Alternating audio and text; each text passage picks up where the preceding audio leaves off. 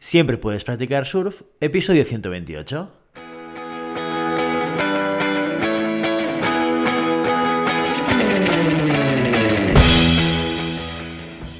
Bienvenido y bienvenida a Siempre puedes practicar surf, el podcast diario sobre recursos humanos. Este podcast está pensado para profesionales de recursos humanos, gerentes o jefes de equipo y podrás encontrar técnicas, consejos, ideas, conceptos y noticias sobre la gestión de personas, eso sí, con un enfoque práctico y aplicable. Hoy episodio 128 del martes 23 de noviembre del 2021, programa que vamos a dedicar a las noticias de la semana.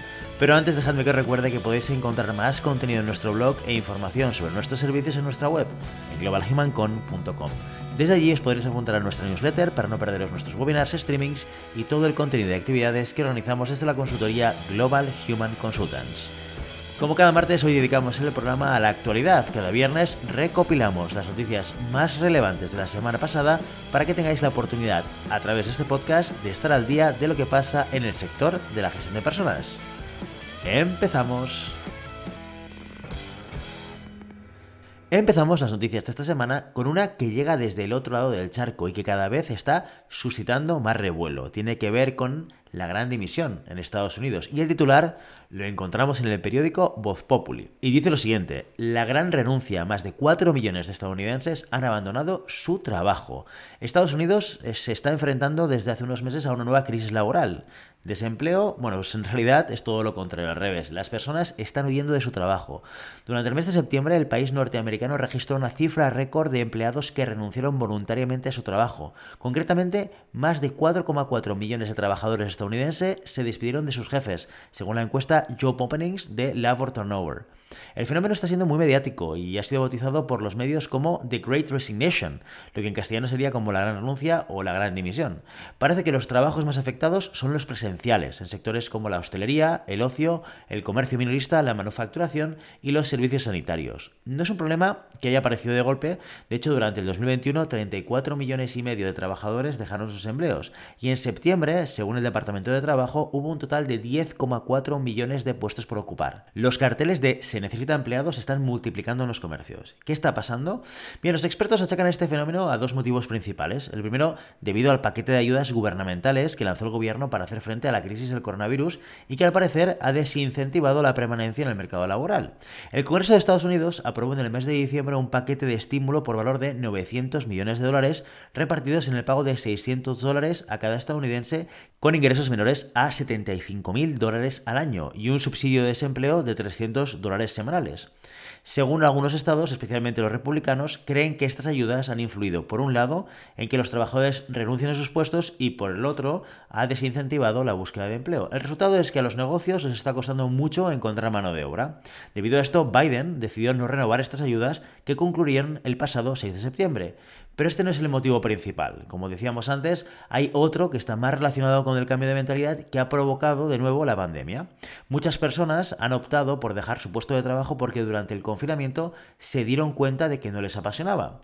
Ana Vargas Young, quien fuera trabajadora del sector del marketing en la radio ABC. En palabras de Vargas, había algunos factores estresantes dentro del trabajo en sí y luego combinándolos con problemas de seguridad, problemas de salud, que mis hijos estuvieran en casa, pensé, ¿sabes qué?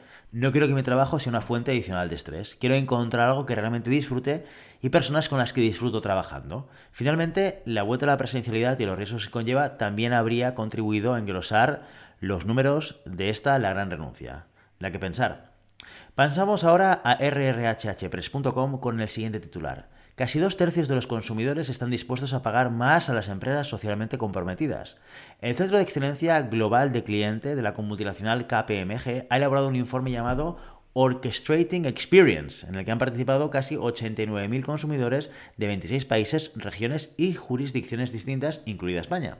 Según el documento, a nivel mundial, los consumidores están dispuestos a pagar más por una marca si consideran que ésta es socialmente responsable o ética, o que hace un bien a la comunidad. Parece ser que elegimos los productos en función de las interacciones personalizadas y la armonización omnicanal, es decir, un trato agradable, tanto online como offline, que las marcas os ofrecen. A los consumidores nos gusta la experiencia individualizada y el trato de tú a tú. Ya sigue siendo la mejor herramienta para impulsar el engagement de los clientes en 21 de los 26 mercados analizados en el estudio. La clave reside en la capacidad para construir y reforzar las relaciones empresa-cliente, tanto presencialmente como online. Bajo esta perspectiva, la tecnología juega un papel fundamental y las empresas tienen que transformarse y adaptarse a los medios digitales si quieren seguir conservando la confianza de sus consumidores y clientes potenciales. Heather Barstow, experta en la práctica de experiencia de cliente en las oficinas de KPMG de Madrid y Londres, explica que la exigencia de los consumidores ha crecido exponencialmente en cuanto a personalización y reducción de tiempos. También vemos una mayor demanda de valores de marca e integridad como parte de esta propuesta diferencial que alimenta la relación de confianza entre la marca y el consumidor. Otro dato interesante que nos deja el estudio de KPMG es que las empresas minoristas han logrado satisfacer mejor las necesidades y expectativas de los consumidores en el último año. La COVID-19 ha hecho que muchas empresas tengan que rediseñar sus estrategias para adaptarse a las necesidades de sus clientes, los cuales ahora prefieren un servicio a través de Internet. Ángel Fernández, responsable de experiencia de cliente en KPMG España, destaca que realmente existen muchas compañías que han sabido adaptar y rediseñar su propuesta de valor poniendo al cliente en el centro de su estrategia y de su realización.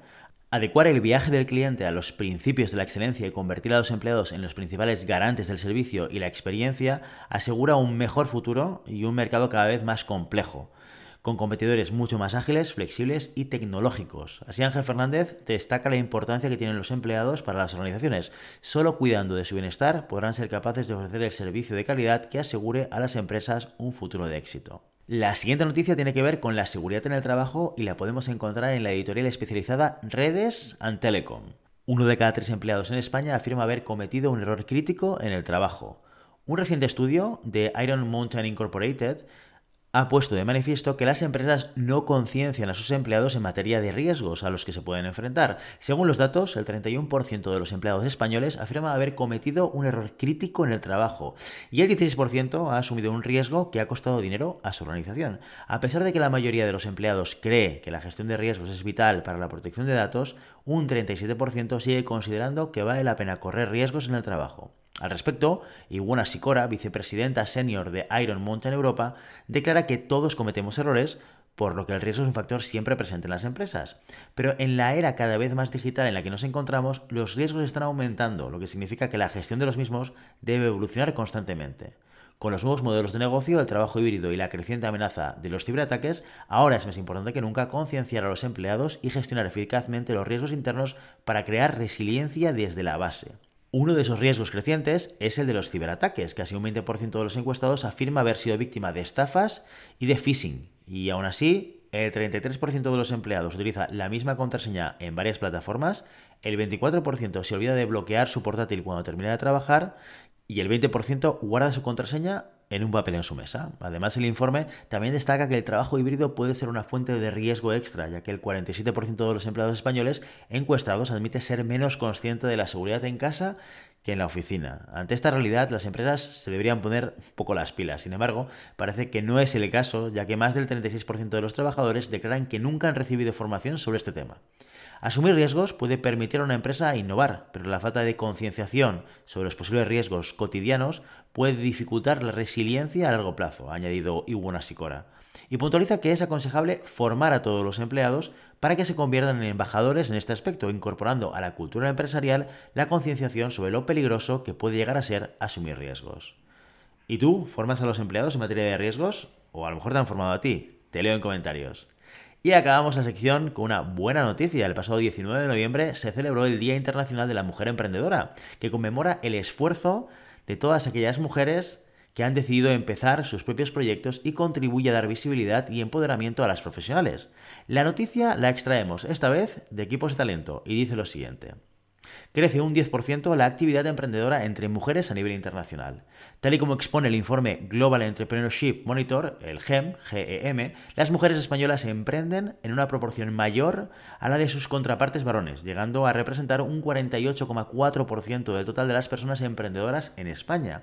Con estos datos, España se sitúa por encima de la media europea, la cual es de 6 mujeres emprendedoras por cada 10 hombres, mientras que en nuestro país es de 9 mujeres por cada 10 hombres.